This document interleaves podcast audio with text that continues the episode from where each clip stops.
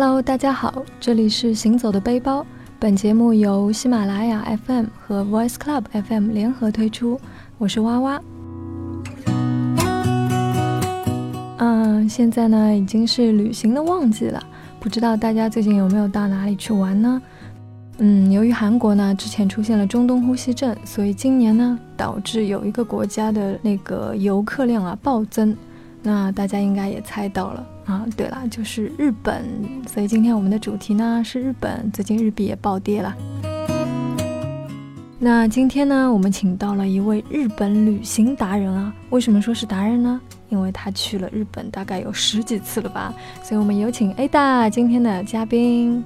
啊，大家好，大家好啊！说达人不敢当，不好意思。呃呃，大家好，先自我介绍一下吧，我是 Ada，那个是属于最老的八零后了，应该现在。嗯，称呼我们都属于花样姐姐，嗯，然后呢，今天很高兴有这个机会跟大家说说日本，因为日本确实怎么说呢，嗯，是我最喜欢的一个地方吧。然后我去了十几次，每次感觉回来还是意犹未尽。今天有这个机会跟大家聊聊日本，真的是非常高兴。好的，我们的 A 大其实也是一个非常可爱、青春靓丽的八零后啊，呃，一点都不显老。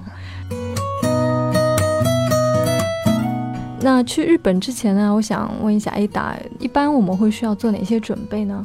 嗯。就是其实因为日本怎么说呢？日本是呃一个非常适合旅游的国家，其实就是他们的各个方面的那个服务啊都很到位。呃，我觉得就是去日本之前，一般普通的那些准备工作都可以忽略不计，因为日本就是你一到日本，一降到日本，就会发现哇，有很多很多的二十四小时都开敞开的便利店，绝对不会像去欧洲啊，会大半夜没有东西吃，或者是呃发现什么东西没有带啊，化妆棉没有。带啊，卸妆油没有带啊。这个时候，如果去其他地方，你可能就那个手足无措了。但是去日本完全没有这些问题。日本有很多的便利店，买东西非常非常的方便。包括就是那个，如果你一般来说在那个市中心的话，一些比较大的城市，包括一些比较小的城市，都有很多超市啊，包括一些买衣服、购物对，在日本来说是非常的那个便捷的。所以说，一般的那些准备，我觉得都可以不做，大家可以轻装上阵。但是呢，我觉得，呃，作为一个 去过日本很多次的那个同志来说，我觉得还是有一些比较特别的地方可以推荐。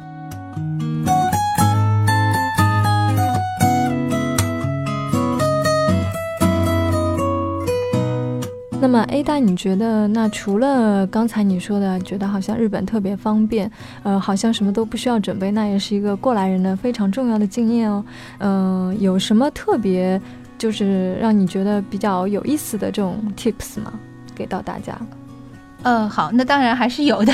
所以说，呃，这边先说第一点吧，就是我觉得去日本嘛，如果你要去日本，防晒是很重要的。有人会觉得，哎，日本相对来说属于比较北方的国家，特别是比如说我要去北海道啊或者什么地方，感觉上是属于寒带地区，完全不需要防晒，那就是大错特错了。因为日本怎么说呢？它那边空气非常好，阳光非常充足。去日本的话，嗯，我觉得。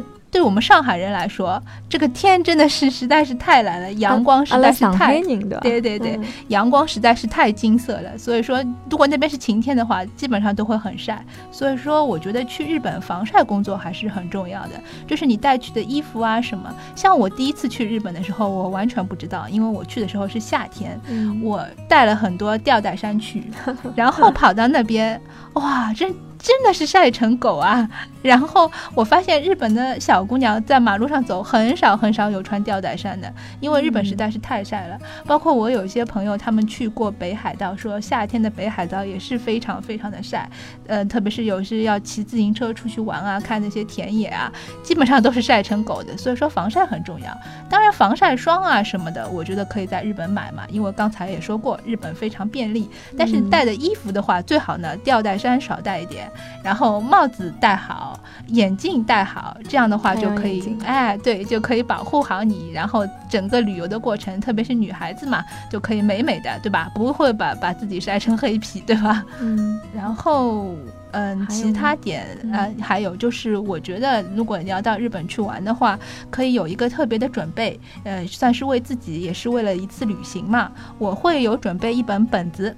嗯，这本本子呢是就是上面都是白就是白纸的本子，然后这本本子是干什么用的呢？因为日本的很多景点，包括站头，嗯，它都会有特别的章。然后嗯就是基本上这个章就是代表这个地方，然后这些章有的是非常可爱的，有的呢就做的非常呃古色古香的，反正就是这些章都非常好看。我觉得如果嗯反一一去旅行的话呢，带一本本子到一个景点或者到一个站头就敲一个章，以后回来的时候呢，哎看看非常有意思。虽然现在有照片，但是哎敲章敲在上面一个印记一个印记，呃也是一种非常传统的方式吧。到了时候翻翻照片和翻翻那个敲章本是完全两种不同的感觉。对，所以说我每次都会带一个本子嘛，然后有的时候会在路上还会碰到。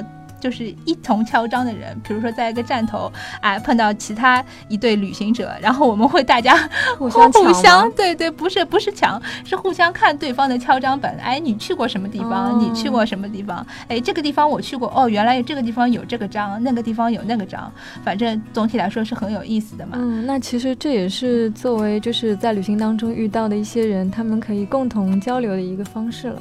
哎，对对对对对，大家可以互相看看章啊，包括嗯有些、呃，我去过一个博物馆嘛，嗯然后博物馆里边那个敲章的旁边有一个老奶奶，她是那个博物馆的工作人员，嗯她就主动要求，她说，哎，让我看看你的敲章本，你去过一些什么地方？嗯我说，哎，我是中国人，但是我到过日本的这么这么多地方。那个老奶奶就非常高兴，她说啊，非常欢迎你到日本，希望你能够玩得开心。然后这些章本身也很精美嘛，就代表一个地方，比如说在奈良嘛，那个章上面就会有鹿嘛，嗯就会有小路，然后本来你可能不注意到这个地方，有了这些章之后，你会注意到一些特别的细节，比如说日本的那个元素站，它的这个站完全都是木质的。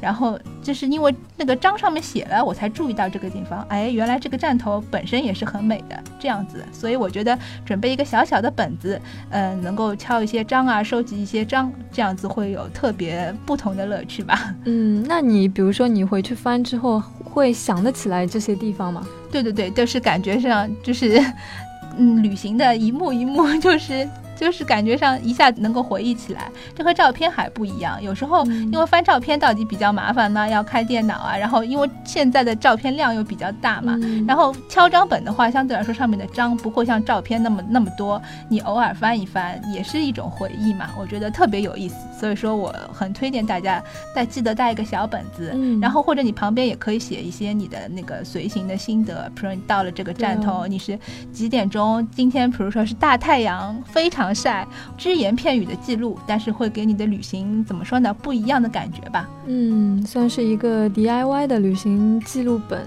然后记录的你心情和你的足迹。好吧，那还有什么要跟我们分享的吗？其实，呃，还有，我觉得去日本，因为有很多像我们去过比较多次嘛，有一些地方我觉得还是要提醒大家注意一下的，因为嗯日本和、呃国内毕竟是有一些不同嘛。我觉得就是大家都不想让自己看上去，呃，在旅行的时候看上去非常突兀，总是希望别人感觉自己是很有礼貌的、很那个的。所以说有一些。自己其实是融入的，对并对对对不是觉得别人会觉得，哎，你就看就是 对，外就是外来妹，的 对，对对对，我觉得就是还是有一些地方需要注意一下的，嗯因为这些方面可能在我们平时生活当中不注意，但是去日本的时候要特别注意一下。那么下面我们一点一点说。好。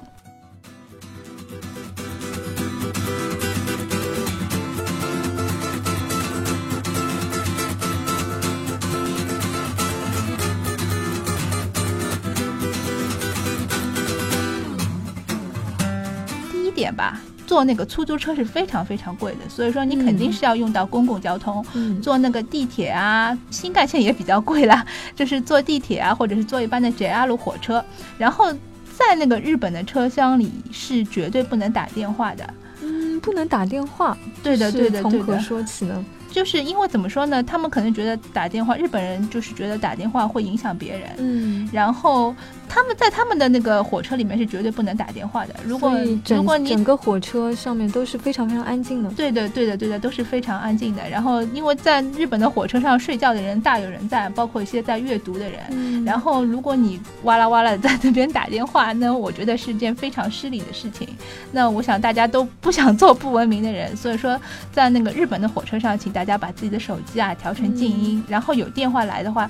如果我觉得不是非常非常急的话，最好也不要接，因为在火车上是没有人打电话的嘛，就是这样一个情况。那所以说，其实呃，就是你基本上没有看到过有人在火车上打电话。我至少没有看到过日本人在火车上打电话。当然，我们的同胞哇啦哇啦偶尔也会有，但是也比较少，因为我觉得大家出去就是整个很安静的环境，让你觉得哎，确实是要注意自己的行为。嗯。那所以其实他们是一直以来保持了这种习惯，对对对对对对对。还有就是，呃，这可能是比较私密的一件事情，就是在日本的所有上厕所的时候，他们所有的那个那个卫生纸啊都是水溶性的，大家可以就是尽情的把它扔在马桶里冲掉，而不是像我们这边 就是把那个用过的纸啊放在旁边的桶里，这样其实也是非常不文明的。就是如果在日本的话，呃。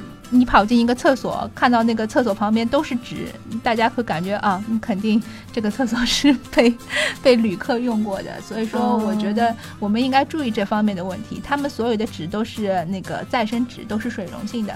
所以说，大家那个上完厕所之后，就入乡随俗的把这些纸全部冲走吧，不要把它放在旁边嘛。对，其实我觉得我我我因为也只去过日本一次嘛，但是我觉得去了日本了之后上就是上过他们洗手间，觉得哇太。太感动了，就是那个公厕跟家里的那个厕所都 对对都都去日本上厕所绝对是绝对是一个享受。我第一次去日本的时候，哦，觉得日本的厕所间真的是太太美好了。里面 里面因为还有非常贴心的设计嘛，就是因为上厕所的时候总是会有一些不雅的声音，然后它旁边有一个按钮，就是你一按这个按钮，那它就会出来一些干扰的声音，就会让你就会让你让你那种。那些很尴尬的上厕所的声音，就是就是外面的人都听不到了。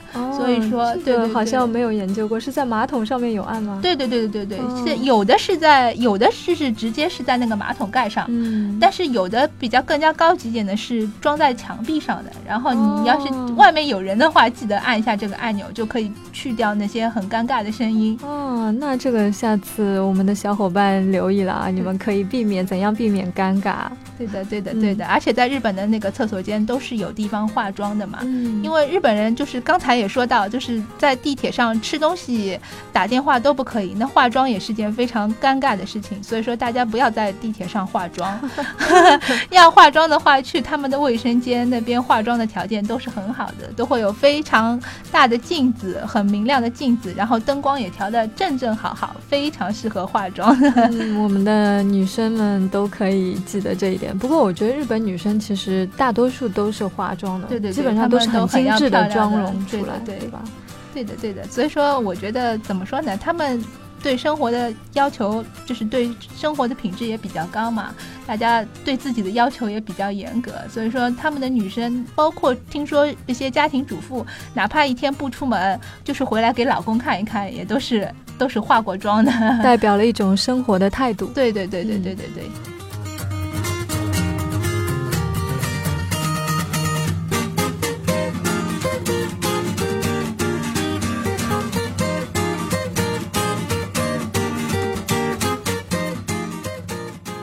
还有其他的吗？那还有刚才那个嗯，衣食住行嘛，那个行说我说过了，坐地铁，然后那个很关键的问题，上厕所也说过了。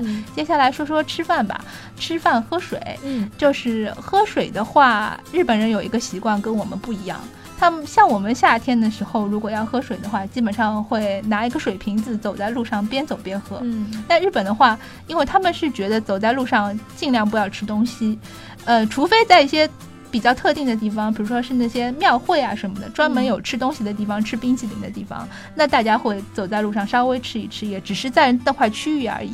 一般来说，在大街上边走边喝水也是一件非常非常不雅观的事情。如果你在日本大街上，哎，看到一个一个人他拿着水瓶子边逛街边喝水，那我觉得这这基本上就是我们的同胞。这个还是蛮奇怪的一个规，就是呃，不能说规定吧，就是一个不成文的规定吧。对的，对的，对吧？其实呃，我在夏天的时候也去过日本，当然我也忍不住在街上 喝过水，因为我觉得实在太热了嘛。但是如果可以的话，尽量注意一下，就是呃，日本因为有很多它是那个自动贩售机的那个呃发明国嘛，所以说日本有许许多多的自动贩售机。对，那买水的话很方便，你你可以就是当时买好，而且日本的水都不可能是很大瓶的，当场买好喝掉，把罐子扔掉，就是扔在那个自动贩售机下面有专门回收瓶子盖那些呃瓶子啊罐子的地方，然后喝掉之后，然后重新上路补充好，不要一边走一边喝水。嗯，如果你不想花钱的话，在那个地铁站啊都有那些直饮机，就是直接直接可以喝的，就好像那个。那个基本上都是喷射式的，喝完了你就直接走路就可以了。嗯，不要带一个瓶子在路上不停的喝水，这样会会比较不雅观吧。嗯。嗯，所以说到刚刚提到了，就是日本是那个自动贩售机的那个发明国嘛，所以在日本的街头大街小巷，基本上我感觉是好像十步就一个自动贩售机，所以真的非常非常方便。对，真的你不需要带水瓶在身上了。对的，对的，对的，他们肯定是非常引以为荣的，因为日本人我感觉上是非常节约的一个国家，但是他有这么多的自动贩售机，其实我觉得还挺耗电的。可能他们是觉得，哎，我。发明了自动贩售机，我一定要在自己的国家把它发扬光大吧。嗯，对，我觉得可能有这样的考虑因素。嗯，好的。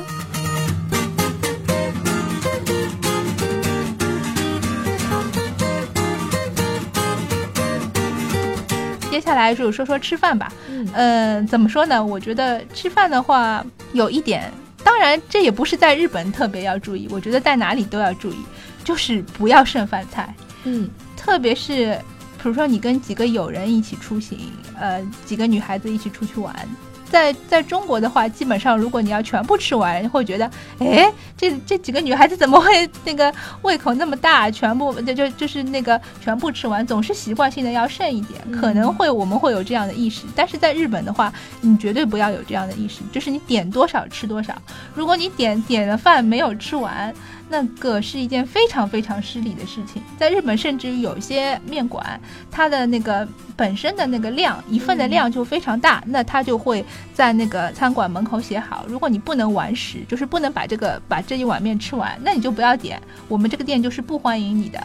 就是这样子，这样的情况，还蛮有个性的。对对对对对，我觉得特别是女孩子嘛，嗯，出去到日本去的话，定时基本上点一份就可以了，除非你确定自己能够吃完，你再点第二份。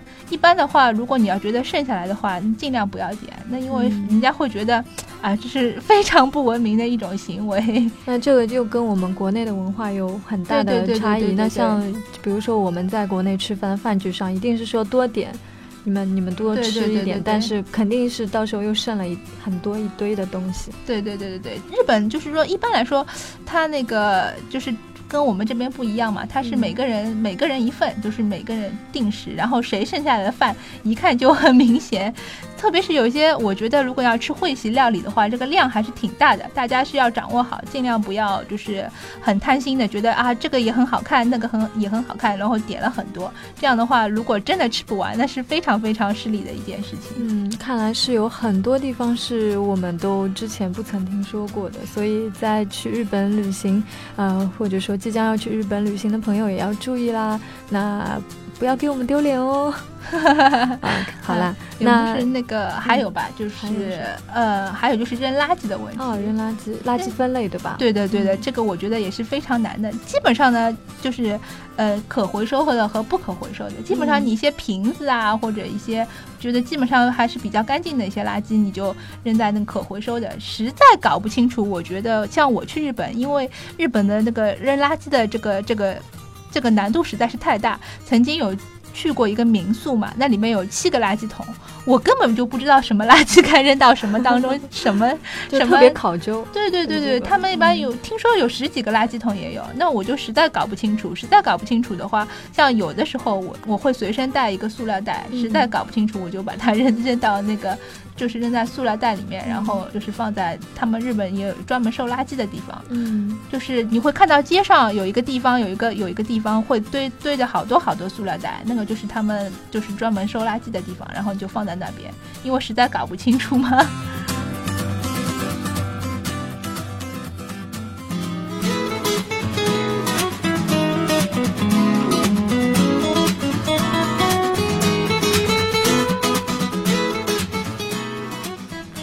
好的，那刚刚我们的衣食住行都聊完了，那有什么 A 大有什么特别推荐的地方吗？就在日本的话，在日本特别推荐，那我觉得偶尔来来一次，对吧？今天来做嘉宾也很荣幸。当然不能推荐那些很贵的东西，虽然很贵的东西一定是很好的，在日本的话 基本上都是物有所值的，因为呃，怎么说呢，在日本买东西你就绝对不会怕被宰，基本上。都是一个城市一个价格，像东京啊，比较京都啊这些城市比较贵一点。一般来说，二线城市稍微会比一线城市便宜一点点，但也是就是非常适可而止的范围，然后也不会就是到一些景点东西会疯狂的涨价，这个在日本是绝对不可能的。所以说你在一个城市买东西基本上都是一个价格的。哦，说到哪里好像有点跑题了，下面我们来说那个吧，就是。我觉得有什么特别推荐的地方？我觉得出去旅游嘛，嗯，去日本旅游，我有两个比较推荐的那个东西。第一个呢，有可能大家会经常忽略，我也觉得出去旅游嘛，然后呃白天看了景点啊，买了东西啊，非常累，对吧？然后晚上回家就倒头便睡，反正宾馆里有电视也不会去看。但是我觉得，呃，怎么说呢？日本的电视确实是非常好看的。很多人觉得，哎，我听不懂日语，我干嘛要看电视？但是我其实觉得日本的电视非常有乐趣性的。你听不懂他们说的话，但是一样可以看，因为怎么说呢？他们对，是因为 对他们的表情非常丰富，然后那个也拍的也很好嘛，因为有画面嘛，你就会往往忽略了这个语言，你还是能够看懂的。你一般是会看哪一种日本的电视节目？我就是什么频道都看。然后那个，因为我觉得看电视确实，因为一是不要钱嘛，第二是第二就是，不 经济实惠。第二点就是看电视也确实是比较实实惠嘛。你反正就是洗好澡，也可能一下子睡不着嘛，那就看会儿电视。然后呃，经常可以看到一些比较有趣的那个事情，比如说你在樱花季去日本，那他们每天一清早就会有那个花期情报。就是哎，在什么公园现在开成什么样子了啊？什么什么什么？因为樱花有很多种嘛，然后哪种樱花开了，开的开的几分？因为樱花开的有三分、五分、七分，对吧？它它就会介绍，然后有天气预报，这个是非常实用的。这个你不管什么语言，一看就能看懂。然后他们的天气预报还要配合，就是那个有画面嘛。嗯。然后包括红叶季也是。啊，哪个公园的那个红叶现在是几分红了？这样就可以一目了然。你会觉得，哎，可能是这个公园太阳比较好一点，那你今天就选择樱花开的比较好的那个公园去嘛。我觉得这个是比较实用的。哎，那我们现在是属于什么季啊？现在现在是夏天，就夏季吗？没有没有夏天好看的风景吗？嗯，我日本的话，我觉得一年四季都很值得去，真的是呃，春天的话，那不用说有樱花，嗯，樱花真的是非常非常美的。然后夏天的话，有一些那个那个祭，就是就是比如像底园祭啊，就是就是类似于一些游行，嗯，包括晚上有会那种，对对对，游游园会那种，然后有一些那个花火大会，放烟火，然后晚。上的活动是非常非常丰富的。第一次去京都吧，就是在夏天。当时我参加了一个展览《百鬼夜行展》，就是日本的，它其实也有妖怪文化，他们也会八卦很多很多那种，呃，各种各样的妖怪，比如说无头鬼啊，比如说那些很长舌头的妖怪啊，等等等等。然后对，非常有意思。是会大家 cosplay 那种吗？不是不是，它是这样子，它是那个百鬼夜行的游园会，然后是怎么样呢？它是在那个高台寺，高台寺在京都也是一个非常有名的地方。嗯不知道你是否去过？反反正是有有那个庭院，对吧？非常非常风雅的一个地方。然后晚上大家都静悄悄的，然后。跑进那个高台寺的那个庭院，然后里面会有一些画展出，然后大家都坐在那个就是白天看是枯山水的地方，就是那个庭院的，就是坐在那个，就是你知道吗？日本庭院当中有一个开放式的平台，可以坐着欣赏庭院，就是坐在那边。然后呢，它是因为没有灯了嘛，全部都暗掉了，然后他会打一个一个妖怪。就是感觉上是妖怪从从那个庭院里面一个一个走过去这样子，然后真的是很多妖怪。对我本来以为就是看一会儿会儿就会结束的，或者就像打幻灯片的感觉，其实不是，它是做的那种那种特别的灯光效果，感觉上很多妖怪就是一个一个一个一个从庭院当中走过，大概整个。有看了半小时左右吧，然后因为又是夏天嘛，然后晚上京都还是有有一些凉风习习的感觉，然后又是配了那些很风雅的庭院，又是晚上那个月朗星稀的晚上，然后看着一个个妖怪走过，感觉哎非常神奇的感觉，然后周围。哎，不像有些有配音乐啊什么，它没有音乐，但是周围也听不到人人说话，就感觉上很梦幻呢。就是大家都在静静的欣赏，静静的都在欣赏，因为也有游客，虽然游客不是很多，因为毕竟是夜游嘛，确实也有，但是大家都好像感觉上我们小时候乘凉的时候坐在一起说鬼故事的感觉，哎，而且也是那个气氛也是恰到好处。然后一个一个这样过去，真的感觉非常梦幻的。然后对对对，然后跟跟白天完全不一样，就像做了一个非常美妙的仲夏夜之梦吧。然后秋天的话嘛，那是有红叶。嗯，每一次去完日本之后，又想去日本的原因，因为每次去日本都不一样。听说日本的红叶是非常非常美的。我有一个就是朋友，他是现在是住在加拿大的，他本来非常不学的，他说：“哎，我是加拿大。”加拿大人，加拿大人加拿大人，我们的国旗上就是枫叶，我怎么可能在专门到日本去看枫叶？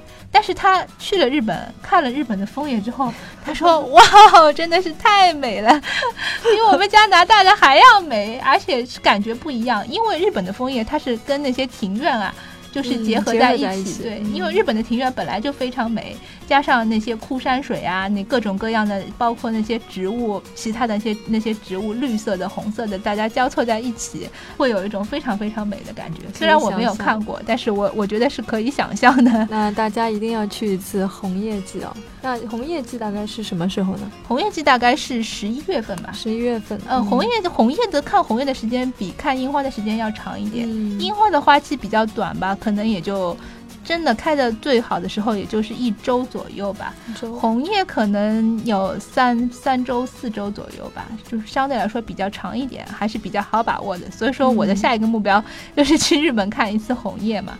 然后冬天当然也很美，冬天因为像我们上海人没什么机会看雪的，但是日本经常是下雪的，每年都会下雪，所以说也想去看雪。对对对，去北海道看看雪嘛，然后滑雪嘛。这也是我的梦想之一了，虽然我没有看到过，但是呃，有朋友去过拍回来的照片，哇，真的是绝美的。所以说，我觉得一年四季都可以去。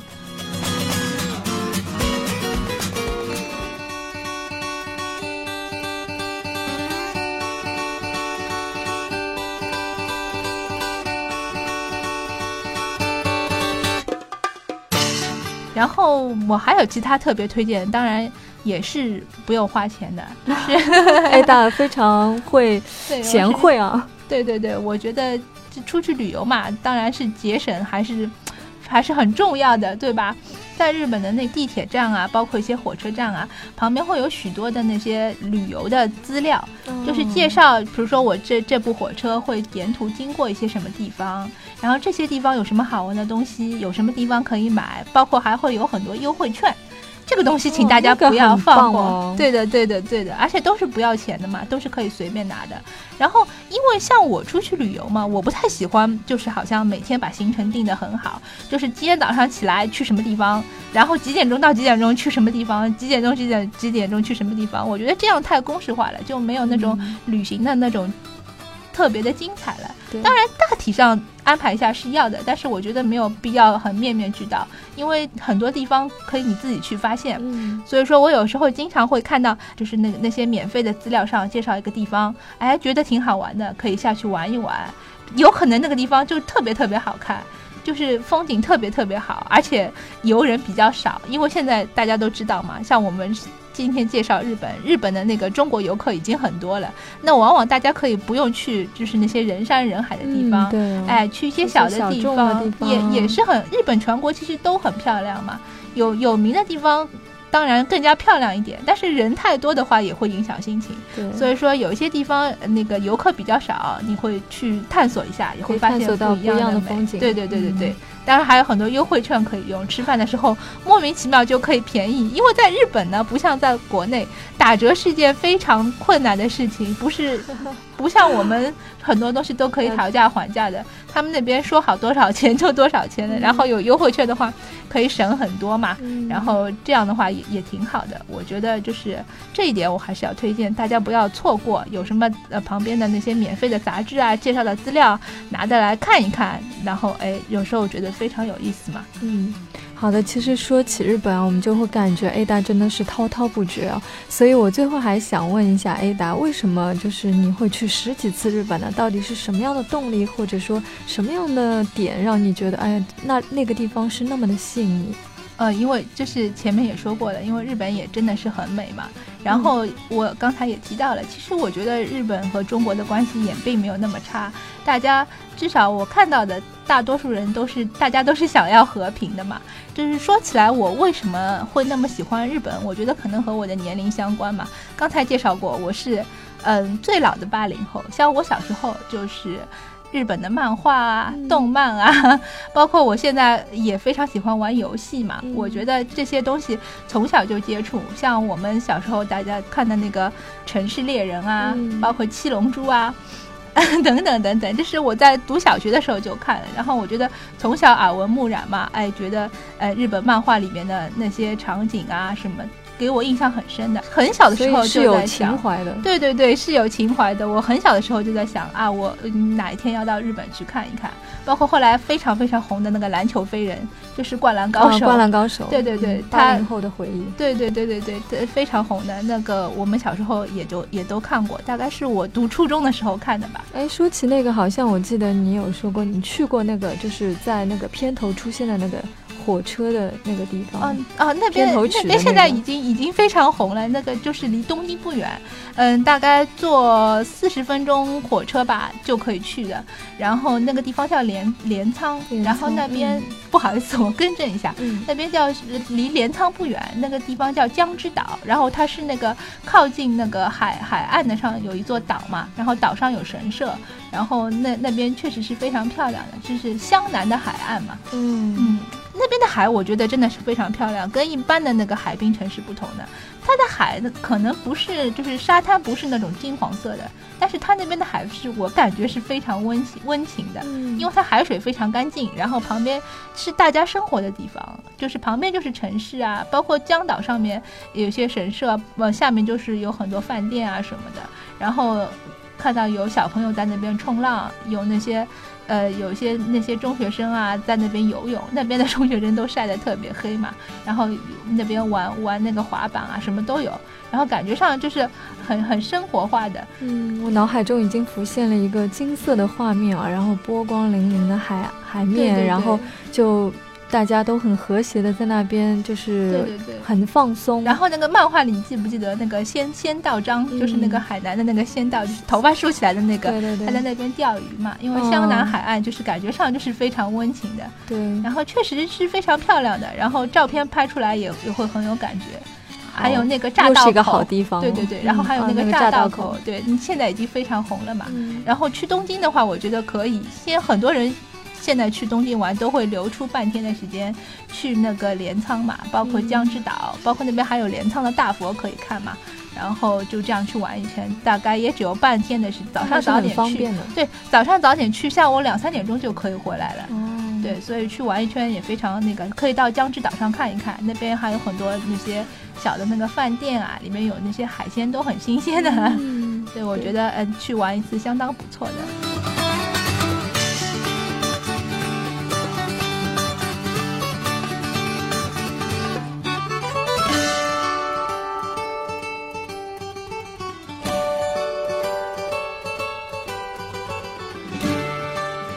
那大家可以去参考，也希望我们今天谈的这些对大家都有所帮助。那好的，谢谢大家。那我们今天的节目到这里结束啦，祝大家旅途愉快哦。大都可以